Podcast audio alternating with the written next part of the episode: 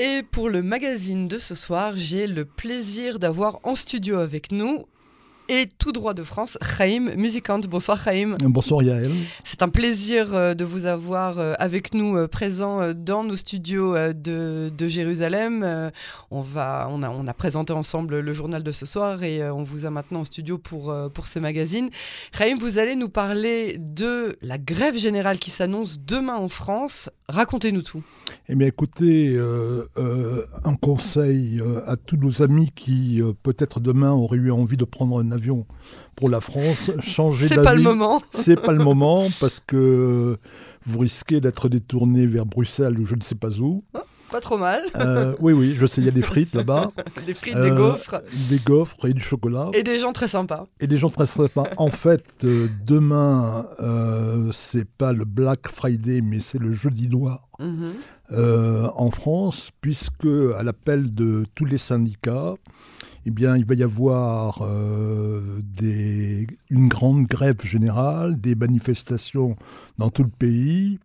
Euh, quelle est la raison? Eh bien, c'est que Emmanuel Macron euh, voudrait faire passer une loi, une loi qui obligerait désormais les Français à partir à la retraite à 64 ans alors qu'actuellement euh, l'âge est de 62 ans et euh, l'ensemble des syndicats n'en veulent pas et donc demain... Euh, donc ça veut dire aucun transport en commun, les, les, j'imagine les, tous les services qui sont donnés aux Françaises et aux Français seront fermés la poste, enfin j'imagine tous les services publics, on n'aura rien demain. Oui, alors oui, c'est-à-dire que même au niveau du quotidien, hein, ça va poser euh, euh, des problèmes aux familles, parce que euh, les professeurs, les écoles, il n'y aura personne, hmm. et donc ça oblige les personnes à garder leurs enfants ou à essayer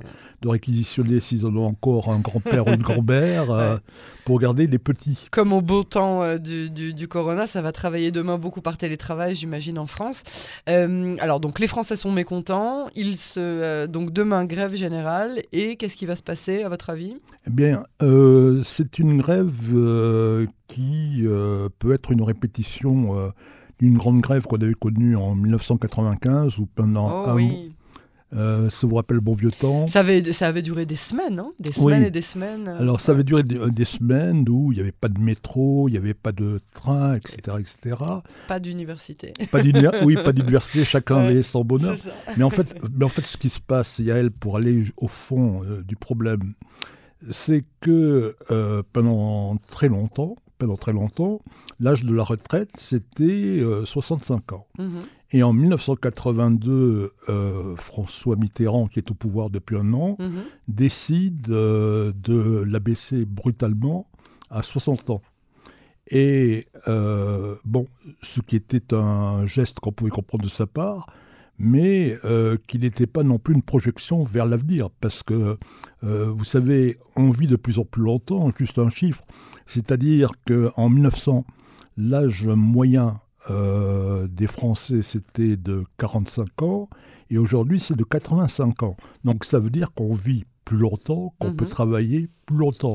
Et qu'on coûte plus cher à l'État plus longtemps. Voilà, et euh, tout à fait naturellement, comme euh, la France, pour reprendre l'expression de France-Olivier Gisbert, est un peuple de gâtés, voire de débiles, c'est l'expression qu'il employait l'autre jour sur une radio française, bah, ils n'ont pas envie de faire le moindre effort. D'autant plus que ils ont été habitués pendant la période euh, euh, du corona, mais ils ont été habitués à ce que euh, Emmanuel Macron leur dit quoi qu'il en coûte, on va payer. On a payé les industries, les petits commerces, etc., qui ne pouvaient pas travailler à cause du corona. Donc ils se disent, après tout, il y a de l'argent et... Ah bah, ils ont imprimé comme tous les pays, hein, ils ont imprimé des billets. Oui, oui, absolument. Mais, mais, si vous voulez, euh, euh, ce qui est intéressant, c'est que je ne parle pas ici d'Israël, mais euh, la France est le pays où l'on parle plutôt à la retraite en Europe. Ah, encore maintenant Oui, oui, encore maintenant. le record européen, c'est le Danemark. J'allais dire, les pays scandinaves, ils ont des lois sociales qui sont très très avantageuses. Oui, oui, mais vous savez, vous savez à quel âge on part à la retraite au Danemark? À quel âge? Allez. J'ai peur de dire une bêtise. 63 ans Eh bien, écoutez, c'est le record d'Europe, 67 ans. Ah, waouh Oui, oui, c'est pour vous dire donc que finalement, les Français sont des enfants gâtés. Et demain, euh, bon, comme il fait très froid à Paris, on risque d'avoir des gens qui vont attraper la bronchite en plus. En plus de tout Oui, oui, donc ça va pas s'arranger. Hein. Avec tous les virus euh, qui circulent euh, en ce moment. Donc les Français sont mécontents. Quelle est la place des Juifs dans tout, dans tout, cette, dans tout ce, Vers où va la France et quelle sera la place des Juifs avec Eh bien, écoutez, je pense que les Juifs sont en pleine interrogation. Alors vous allez me dire, ça fait longtemps que par définition un juif, ça s'interroge. Mhm. Mais euh, depuis euh, maintenant 23 euh, ans, c'est-à-dire depuis le début de la deuxième intifada, qui a été parallèle au début des actes antisémites, eh bien les juifs ne savent pas où est l'avenir. Et si on parle en termes de, chiffres, la communauté juive de France, selon le démographe Sergio de la Pergola, qui est vraiment la référence mondiale, eh bien, euh, les Juifs euh, seraient au nombre de 463 000 euh, en France. Alors, c'est moins de 1% de la population.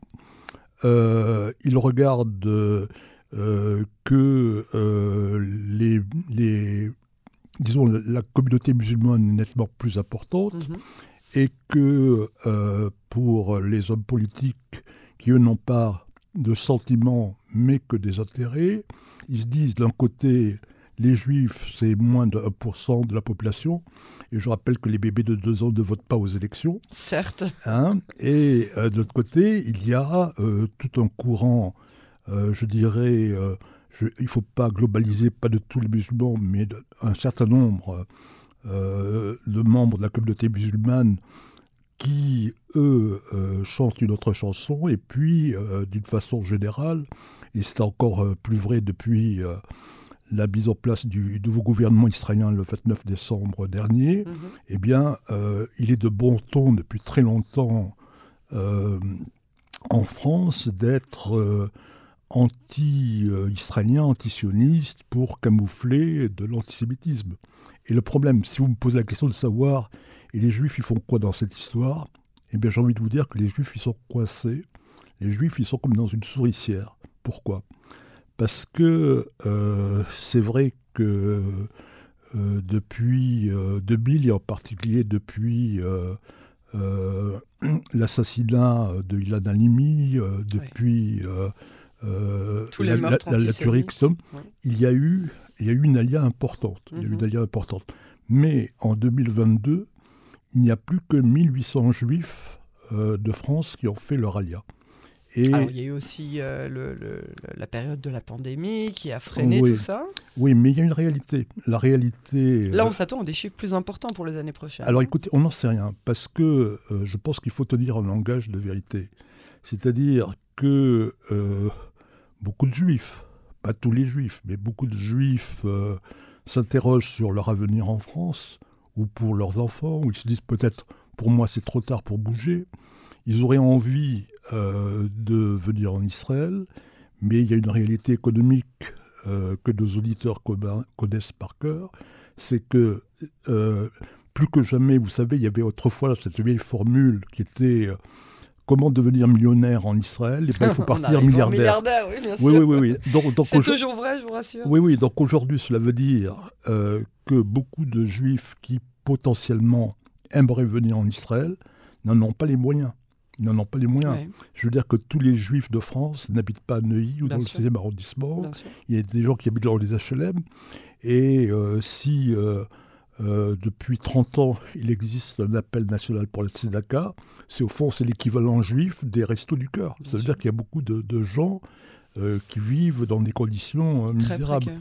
Donc tout ça pour vous dire que pour noircir encore un petit peu le tableau, il y a donc euh, la situation économique, il y a les islamo-gauchistes, il y a euh, l'extrême droite qui joue très très bien parce que Marine Le Pen finalement se, se maquille se maquille, essaie de se donner une image positive. Euh, Elle a une image positive euh, beaucoup plus que ne l'avait son père, bien évidemment, mais on va dire d'élection en élection, on a le sentiment qu'elle rallie euh, autour d'elle de plus en plus de Français, de plus en plus de communautés. Elle fait un pas vers la communauté juive en disant restons laïcs, mais vous êtes euh, français avant tout.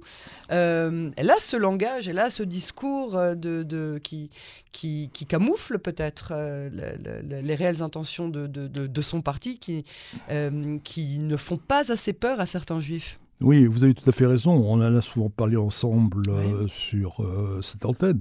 C'est-à-dire que les juifs qui sont dans la peur, eh bien, certains d'entre eux avaient envie de voter pour Éric Zemmour, d'autres pour euh, Marine Le Pen. Et maintenant, euh, j'ai envie de vous dire que les digues sont en train de sauter. Et je vous donne quelques exemples. C'est-à-dire que pendant euh, très longtemps, eh bien, les médias juifs, les radios juives s'interdisaient d'inviter des membres du Rassemblement national. Eh bien, maintenant, c'est pas vrai. Euh, une, radio juive a invité il n'y a pas très longtemps euh, le, vice-président du Rassemblement national.